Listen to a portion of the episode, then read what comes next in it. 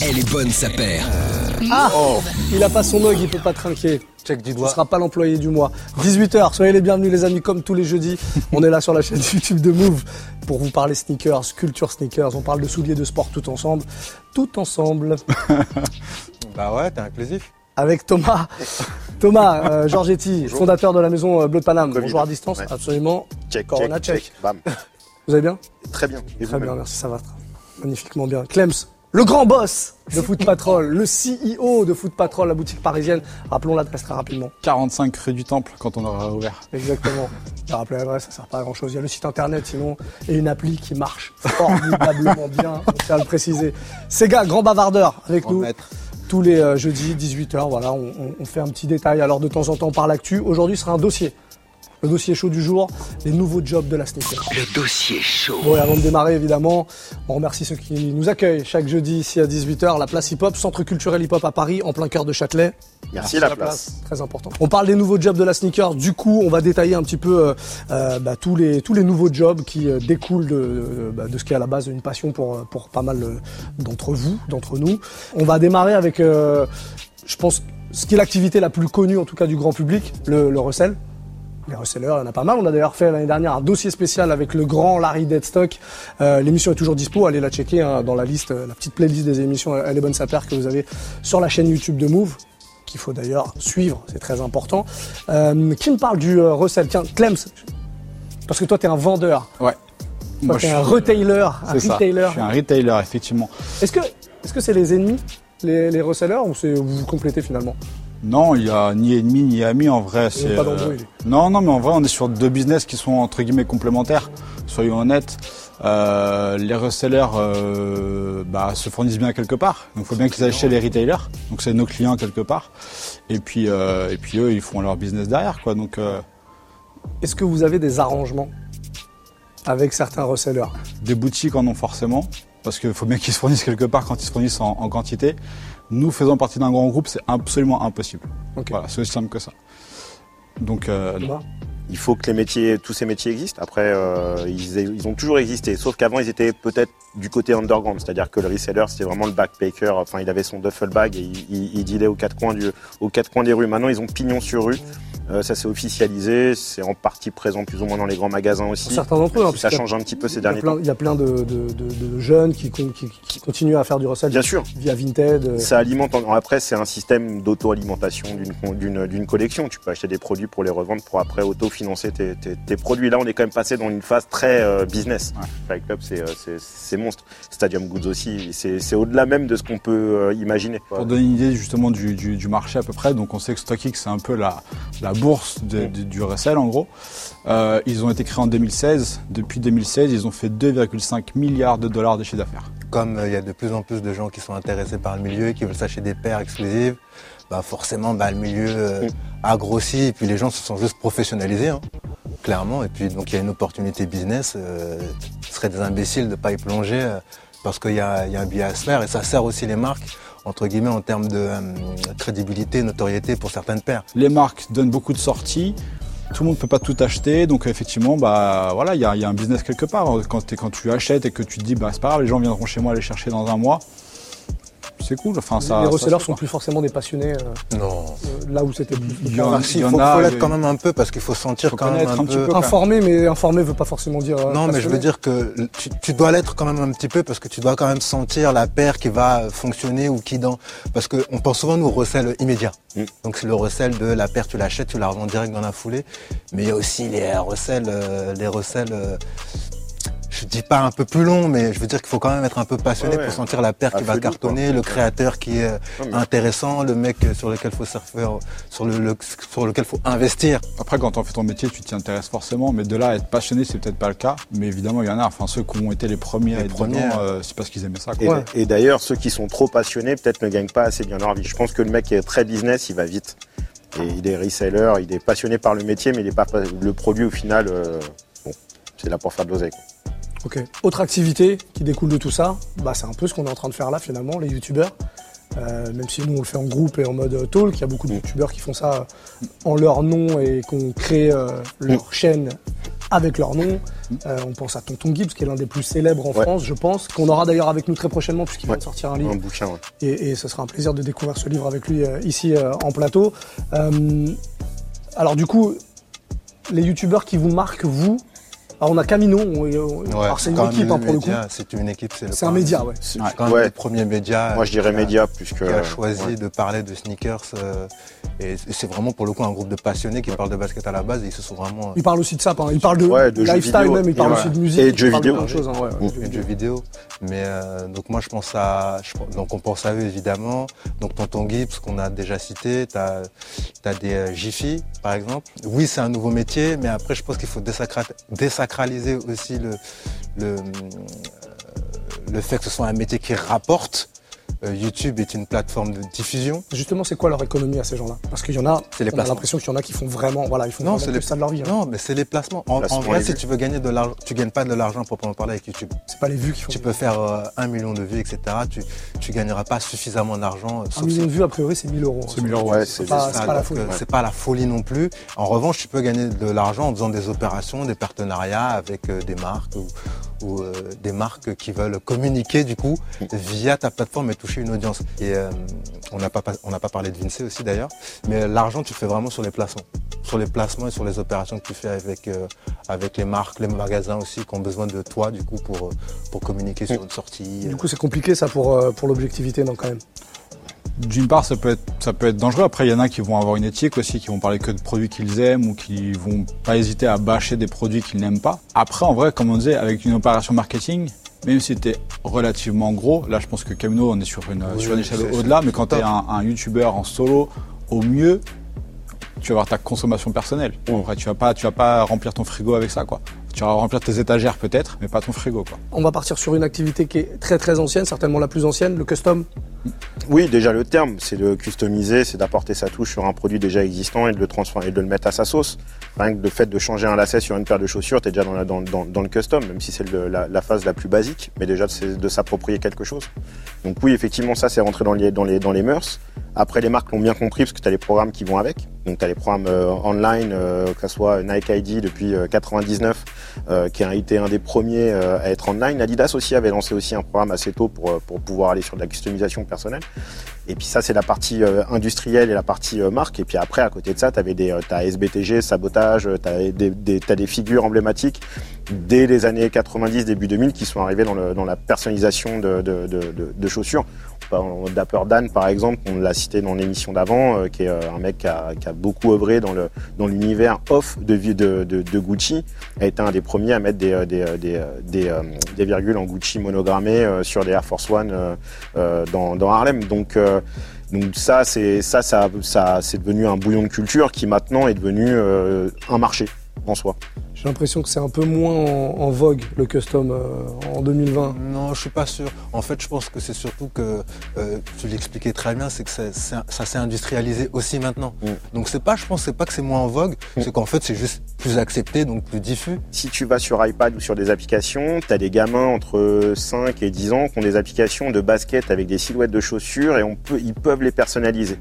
Et Ouais, tu peux remplir les- tu peux les- remplir les couleurs. Et implicitement, ça va te renvoyer forcément sur une envie, arrivée à peut-être à l'âge de l'adolescence, de vouloir une paire à ton effigie. Peut-être pas toutes, mais au moins une dans ta collection. Et après, à 18, de monter en gamme, d'être sur des matériaux plus premium et ainsi de suite. Je pense que ça va. On est dans, une- dans la culture du, euh, puis du même euh, à notre niveau en fait. DIY et du personnalisé. c'est quoi les grands noms du custom là en France ou même dans le monde, euh, les, les- les gens qu'on peut, qu'on peut suivre euh, si jamais- BTG, hein, clairement. Ouais, moi j'ai en tête SBTG, Sabotage euh, Singapour, hein, euh, qui est un des plus anciens. Euh, Dans les autres noms du, du- sur YouTube, t'as AT Custom aussi, qui fait pas mal, euh, qui fait pas mal de, de, de custom de paires. Il part d'une paire qui est parfois même hype Ouais. et qui modifie. euh, On va vous mettre des liens en description comme Dans les- si vous voulez cliquer. Et historiquement, dans les Français, il y avait Manu Custom, qui était un mec qui était très important. Il y avait Dr Mezzo aussi. Alors, c'est, je cite des potes, hein, donc euh, je suis pas très objectif, mais, euh, mais forcément, euh, les ayant beaucoup côtoyés sur ces périodes-là, les mecs étaient en place. euh, il y avait des techniques, chacun avait une technique, et ils ont été euh, pendant, avant, juste avant l'ère de, de- d'Instagram. C'est vraiment Début le 2000. Ouais début 2000 MySpace. Euh, voilà. Une activité un peu plus euh, récente, le sneaker care. Euh, sneaker care, bah, voilà, le fait de faire restaurer euh, des Ou paires, nettoyer, simplement nettoyer des paires, euh, entretenir ces paires. En tout cas, il y a des vrais professionnels de ça euh, maintenant. Là, typiquement, on est dans une activité de service. pour le coup. Donc euh, moi je compare ça un peu comme dans le milieu, bah, pour le coup dans le milieu de la chaussure, des souliers, où bah en fait euh, il y a beaucoup, il y a de plus en plus de consommateurs, il y a des flemmards comme moi, t'as besoin un peu à un moment de, surtout quand t'as une paire qui coûte cher, de prendre soin de ta paire, t'as pas le temps de t'en occuper, tu la confies à quelqu'un, ils font ça très bien, et puis les, les mecs, j'ai vu des choses, c'est incroyable, ils te sauvent des paires vraiment, tu vois.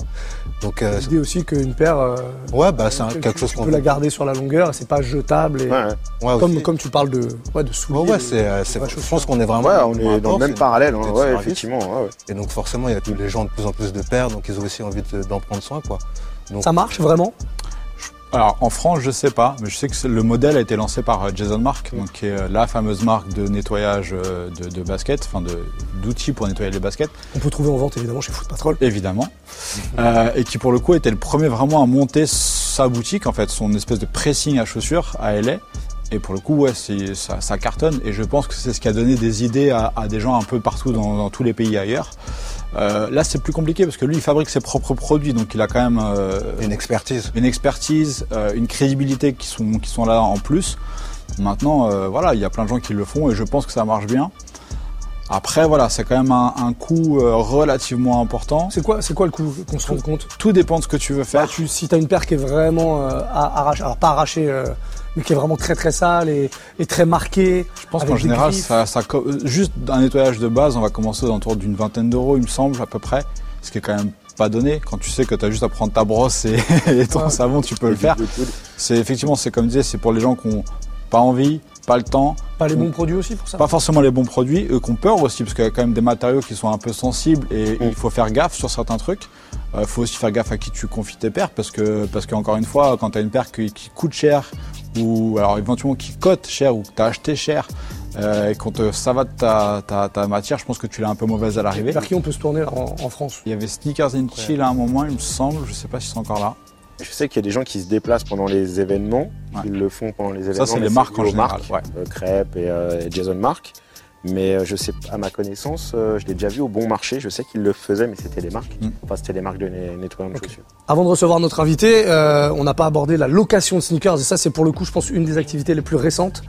Euh, Ouais. Il y, a, il y a une boîte très récente qui s'appelle Uncle Jay qui propose ça. Euh, il y en a, Sneakers y a Go Sneakers and Go aussi. Bon, le principe il est très simple. Là, ça s'adresse quand même plus à des gens À des qui font des shootings, qui font, euh, qui tournent des clips, euh, voilà, que euh, des gens qui veulent se faire plaisir pour aller euh, en soirée avec une belle paire parce que ça coûte quand même un petit billet. Euh, En général, c'est vrai que ça coûte un petit peu cher. On avait regardé un peu les prix et, euh, et pour le coup, c'est. Ça peut monter euh, jusqu'à quasiment 300 balles pour une paire d'off-white. Et, et en ouais, moyenne, One. pour une paire un peu basique, on est à la moitié du prix retail. Donc, ce qui veut dire que si tu as l'argent pour mettre 300 balles pour une location de paire de chaussures, en fait, achète pour une paire de chaussures. Peut-être que ça ira un petit peu plus vite. passer sur la Et prod. surtout, euh, et surtout euh, des gros doutes en fait pour le coup sur le, La viabilité du projet. Parce que même si ça s'adresse à des professionnels, tu as mis la paire une fois, Elle est plus neuve. elle est plus neuve, donc euh, je suis plus sûr que ça intéresse euh, le deuxième euh, gars qui doit tourner un clip plus derrière. Si vous Après, deviez euh, partir dans l'un de ces business, ce serait pas celui-là en tout cas. a Non. Dans l'utopie, il est bien, mais effectivement, dans la pratique, il t'est vite buté à des, à des, à des problèmes de, de, bah, de propreté, de durabilité, de, de nouveauté. Après, moi, je l'ai fait dans, dans le cadre d'exposition, mais je l'ai pas fait dans le cadre de, de, de portée. Ça, ça m'est arrivé, Ouais, bah, je c'est l'ai ça. fait en location, en loft, Ah oui. euh, même auprès des marques, de louer des paires pour des, euh, pour des shootings possible. ouais. ou Des des, paires à dossiers de toi presse, des paires à moi, ouais. t'as une belle collègue. Ouais, bien collègue. sûr. Et allez voir l'épisode, puisque voilà, on parlait de Camino tout à l'heure. Allez voir l'épisode euh, consacré Ouais, à si vous êtes Thomas sur confiné, Camino. voilà, on allez-y, renvoie sur eux parce qu'ils font du, du bon taf. Je vous propose qu'on accueille notre invité. Allez, Il s'appelle Pierre Guéguen et il est avec nous. Applaudissements. Applaudissements. Eh oui, véritable émission de divertissement. Pierre, installe-toi, bienvenue. Salut. Merci. Euh, Pierre, toi, t'as monté la, ta boîte. Ouais. Ça s'appelle Savoir-faire. C'est ça. Ça te va si je dis la maison Savoir-faire? C'est un peu prétentieux, mais ça me va. Ouais, mais j'aime. Ça le gêne pas du tout quand je dis la maison de Bleu Paname euh, pour. euh, pour Non, Thomas. après, c'est un diminutif qui, qui marche bien avant. Tu peux dire studio, maison, ce que tu veux. Moi, ça, ça me va. Euh, toi, euh, alors, ah, tu, bah, explique-nous ce qu'est le, le bespoke. En fait, le, le bespoke, ça va être le principe, ça va être de construire une paire de A à Z. Donc, euh, ça veut dire qu'on va partir d'une paire de base. Par exemple, on va acheter une paire de Jordan 1, on va récupérer uniquement sa sole pour avoir euh, la vraie sole Nike. On va pas acheter de la contrefaçon ou quoi que ce soit. On veut un produit authentique. Et après, le but, ça va être de recréer tout le upper, c'est-à-dire tout le dessus de la chaussure. Donc, euh, pour ça, on va sélectionner des matériaux Généralement, on utilise du cuir. Le but, c'est de se différencier de ce qui peut être créé chez les marques. Par exemple, si tu travailles sur une Air Max One, tu vas éviter de mettre du mesh. Tu vois, parce que bah, on essaye de partir sur des matériaux qui sont un peu plus premium. Et euh, le but, ça va être de recréer la chaussure dans son entier. Donc, ça tu dire- recrées une paire existante, enfin une paire qui est, en l'occurrence là, euh, la- la- tu recrées une Jordan 1. Tu crées pas de modèle qui n'existe pas en fait. Alors, le bespoke, c'est un terme qui a été démocratisé par Nike avec son programme bespoke qui était présent à Londres. Ça veut dire sur mesure en quelque C'est ça, voilà, ce que j'allais dire. En fait, ça veut dire sur Ouais, ça mesure. existe aussi chez les tailleurs, euh, que C'est ça, c'était, c'est en fait une expression de tailleur. Mais c'est Nike qui a démocratisé ce nom-là et c'est pour ça que c'est resté. Après, il y a eu des grands acteurs qui ont fait que ça a commencé à arriver sur la scène petit à petit, notamment The Chaussure-Jon qui est le plus connu aujourd'hui. Et euh, donc voilà, le principe, ça va être de, de faire des patrons, donc reprendre une paire qui est existante.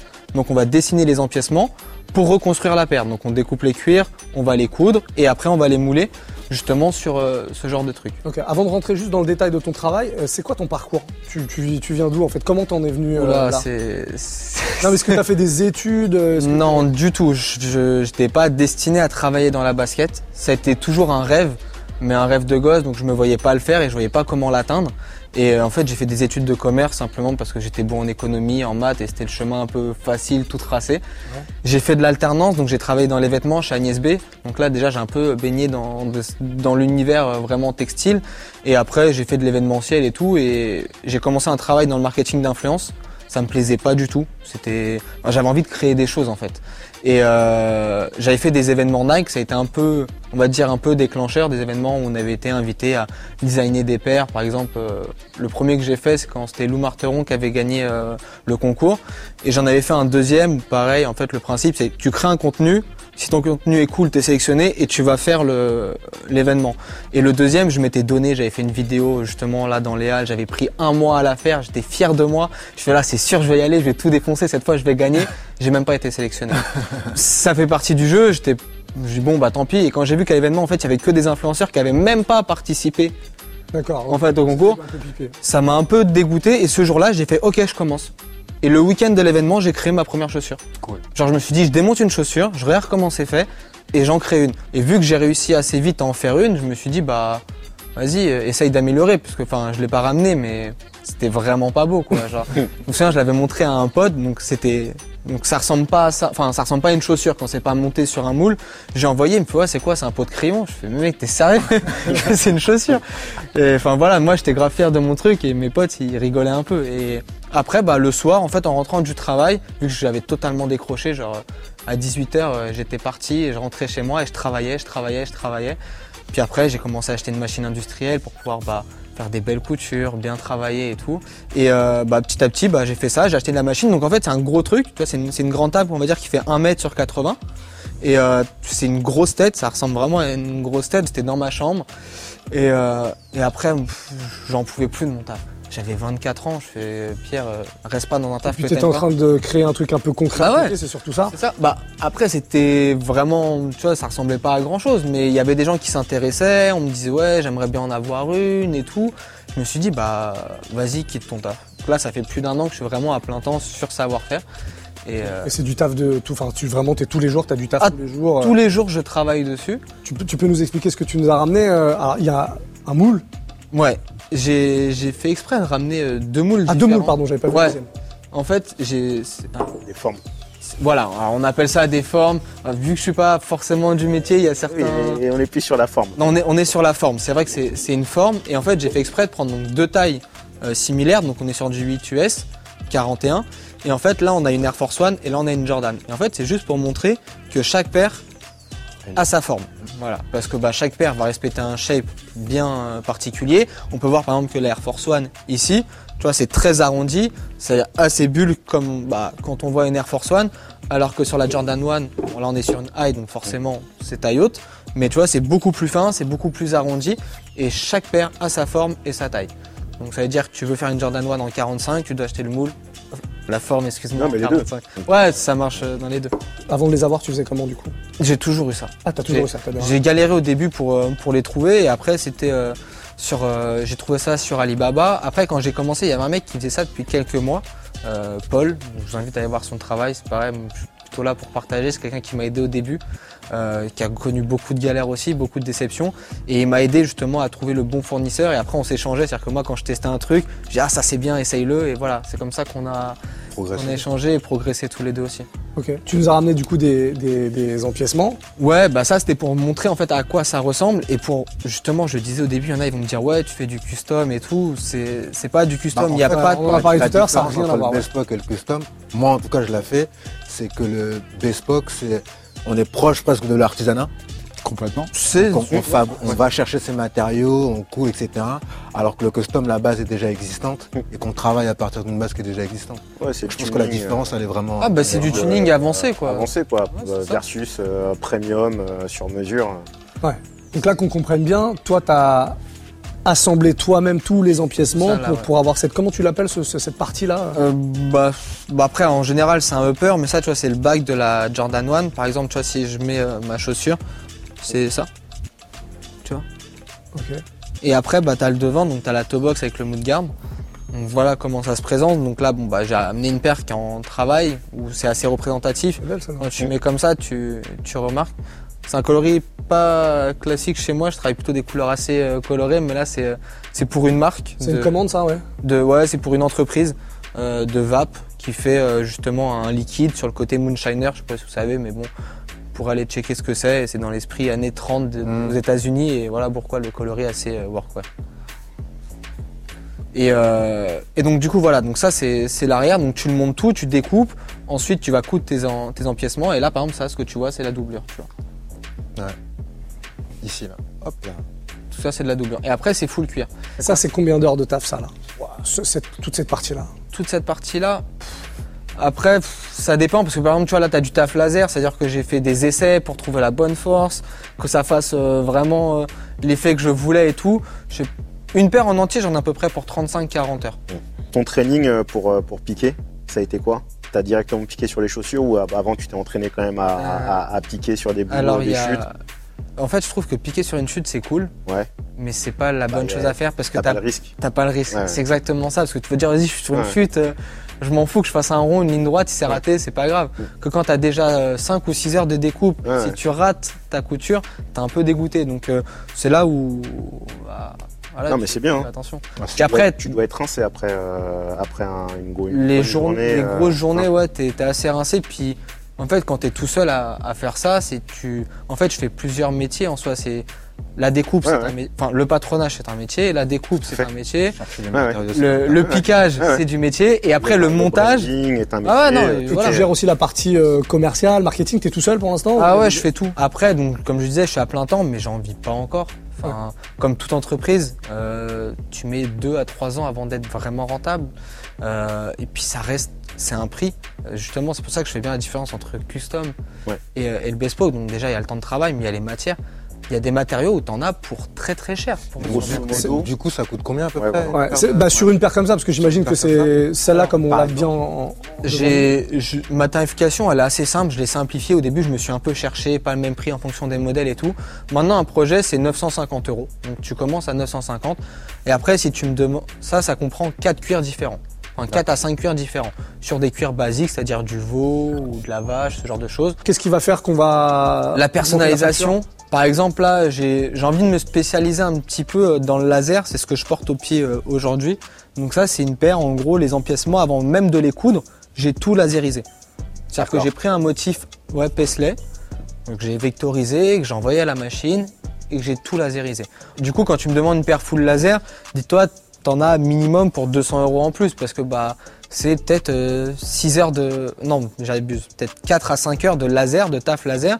Mais aussi, il faut que je travaille le dessin, que je le vectorise, que je détourne les empiècements. Calculer la densité. Ah, mais... pas à faire ah, puis tu dois faire des tests sur tes cuirs, parce Ouais. que chaque cuir, il faut pas mettre la même force sur le laser Ouais. et tout. Donc ouais, c'est c'est des suppléments. Et, euh, et après, sinon, bah, par exemple, tu me demandes une paire avec 10 cuirs différents. Ah, forcément, ça, Ça monte. ouais. ça monte, tu vois.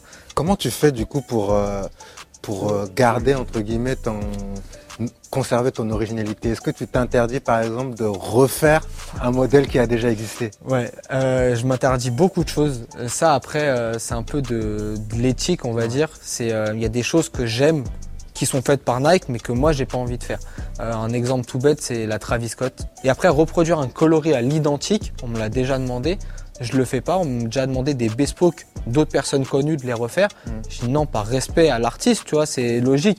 Il a eu son idée et le mec il a taffé sur son coloris, donc non. Je fais si tu veux, on modifie quelque chose, mais c'est tout. Est-ce que ça hum, te pose des problèmes avec les marques? On parlait de tuning tout à l'heure. Ouais. Quand tu achètes une Clio 2, si tu as envie de toute la désosser et tu as envie de refaire tout un carénage à ton goût, ça reste une Clio 2, tu vois, Renault va pas dire. euh. C'est comme quand tu vas chez Rolex, tu peux faire sortir ta montre. Tu vas peut-être pas le faire chez Rolex, tu vas le faire chez un, bijoutier, chez un bijoutier.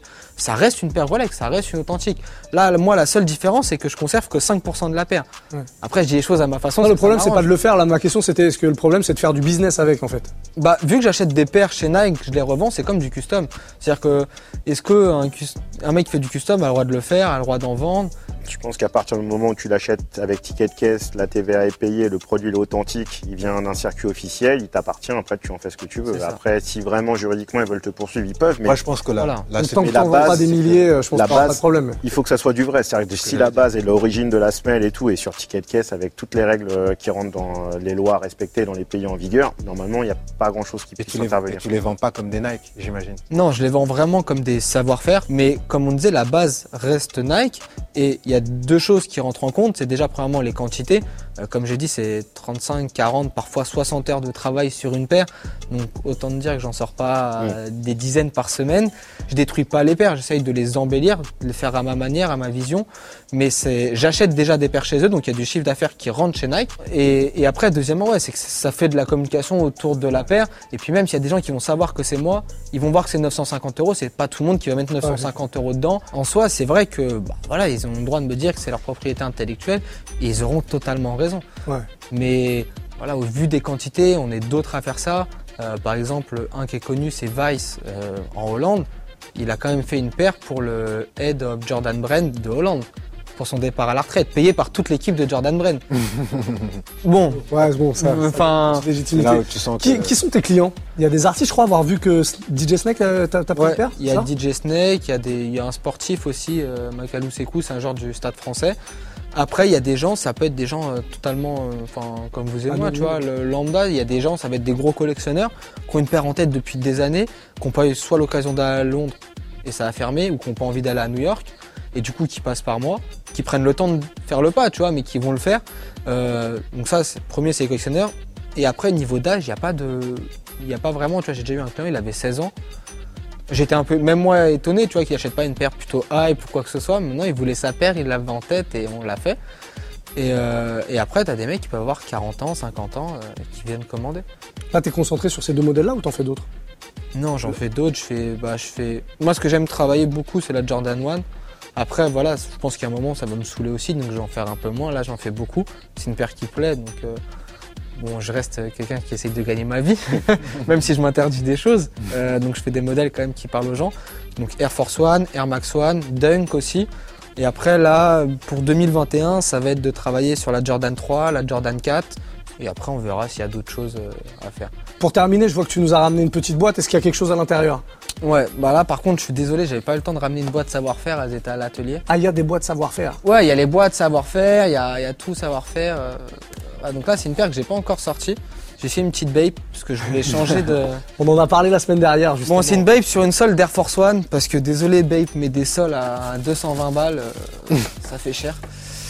Euh, puis franchement, c'est juste que la couleur collait super bien, donc euh, c'est pour ça que j'ai pris une Air Force One. Donc là, quand c'est comme ça, t'as acheté une Air Force One euh, blanche de base? Blanche et violette. C'était la blanche et violette qui est sortie cet été, je crois, et euh, parce que ça collait bien avec la paire. Et c'est encore une paire, voilà, que j'ai voulu taffer sur sur du laser. C'était une idée que j'avais de laseriser tout le camo babe sur sur la paire, bon à part sur le violet. Et donc du coup, bah voilà, il y a le camo babe qui est, qui est mis, l'asta est coupé au laser et avec un camo babe aussi. Il y a la petite étiquette euh, savoir-faire euh, babe Important. et le, petit euh, et le petit ape qui est là. Et c'est full cuir. Donc euh, on en a parlé un peu, mais par exemple même les doublures, on fait tout en cuir quoi. Et le confort à l'intérieur, il est, il est assez cool. La vie de l'artisan. C'est bien. C'est très très bien. Bravo. On termine là-dessus. Merci Pierre d'être venu. En tout cas, c'est très très cool. On va mettre tous les liens évidemment pour euh, pouvoir te retrouver et retrouver euh, ton taf. Et on te souhaite euh, bah, tout le meilleur pour la suite. Franchement, moi j'ai vraiment kiffé cette séquence. Ouais. Euh, boulot, ouais. Merci à toi en tout cas Pierre. C'était vraiment très très Bah, cool. merci à vous. Bien. On va se retrouver jeudi prochain, comme d'habitude à 18h. Vous balancez des commentaires. J'aimerais bien avoir vos avis sur tout ce qu'on a vu euh, là aujourd'hui. On a passé pas mal de trucs. Euh, bah, les commentaires. Si vous avez des idées de dossiers, faut y aller aussi. Abonnez-vous à la chaîne YouTube. Encore une fois, on se retrouve jeudi prochain, 18h ici même. Bisous tout le monde. Move Radio. Hip Hop Nation.